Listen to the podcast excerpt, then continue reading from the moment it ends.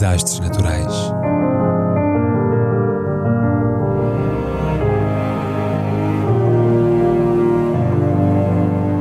Por António Araújo.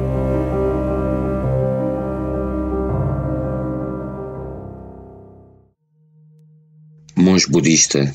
pai do mindfulness, morreu em paz e sereno, como sempre viveu.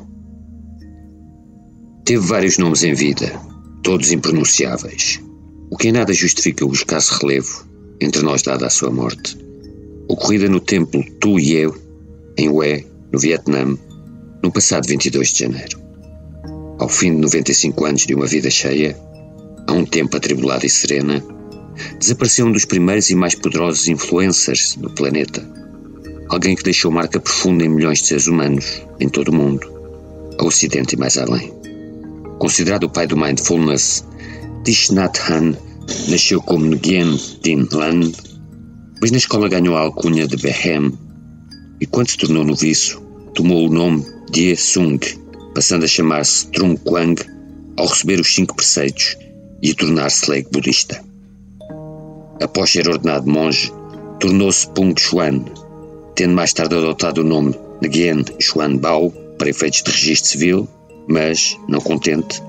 mudou para Nat Han quando se transferiu em 1949 do Hue, a sua terra natal, para Saigon. Aí, fixou residência no pagode An Quang, especializado no ensino do budismo vietnamita,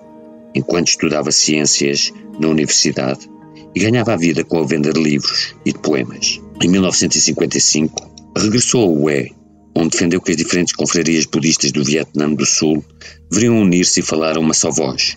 o que lhe valeu diversos dissabores com as autoridades religiosas e civis, pelo que, em 1960, graças a uma bolsa Fulbright, rumou aos Estados Unidos, onde estudou religião comparada no Seminário Teológico de Princeton e, mais tarde, lecionou a cadeira de budismo nas universidades de Columbia e de Cornell. Em dezembro de 1963, na sequência da queda do regime de Diem, regressou ao Vietnã onde fundou a Universidade Budista Van Han, em Saigon, e a Escola de Serviço Social da Juventude, a qual, com o apoio de mais de 10 mil voluntários, trabalhava no apoio às populações deslocadas pelos bombardeamentos dos campos e na criação de escolas, centros de saúde e cooperativas agrícolas. Com o avançar da guerra, os monges budistas foram colocados perante o difícil dilema de continuarem as suas vidas pacatas de meditação e preces ou de passarem à ação militante em defesa das vítimas da tragédia e do ideal de não violência. Caminho que Nat Han escolheu, fundando o movimento do budismo comprometido e a ordem do interser, baseada nos princípios do budismo Bodhisattva. Em 1966, deslocou-se à América para lecionar novamente em Cornell e prosseguir a sua ação pacifista, tendo-se encontrado com celebridades como Thomas Merton e Martin Luther King e participado em diversos fóruns contra a guerra o que lhe valeu ser proibido de regressar ao seu país e a nomeação, feita por Luther King, para o Nobel da Paz de 1967. Estabeleceu-se então em França, onde fundou a Igreja Budista Modificada, o Centro de Meditação Batatas Doces, nos arredores de Paris, e, em 1982, a Vila Ameixa, na Dordogne, o maior mosteiro budista do Ocidente, com mais de 200 monges e 10 mil visitantes ao ano autor de mais de 130 livros, alguns dos quais best-sellers, arauto do budismo comprometido, criou uma vasta rede de mosteiros e centros de oração e meditação, com filiais espalhadas da Califórnia à Alemanha e, mais tarde, no Extremo Oriente. Só em 2005, ao fim de 30 anos de exílio, pôde regressar ao seu país, uma visita delicadíssima, longamente negociada, devido à feroz repressão da liberdade religiosa imposta pelas autoridades comunistas da Hanoi as quais, segundo se diz,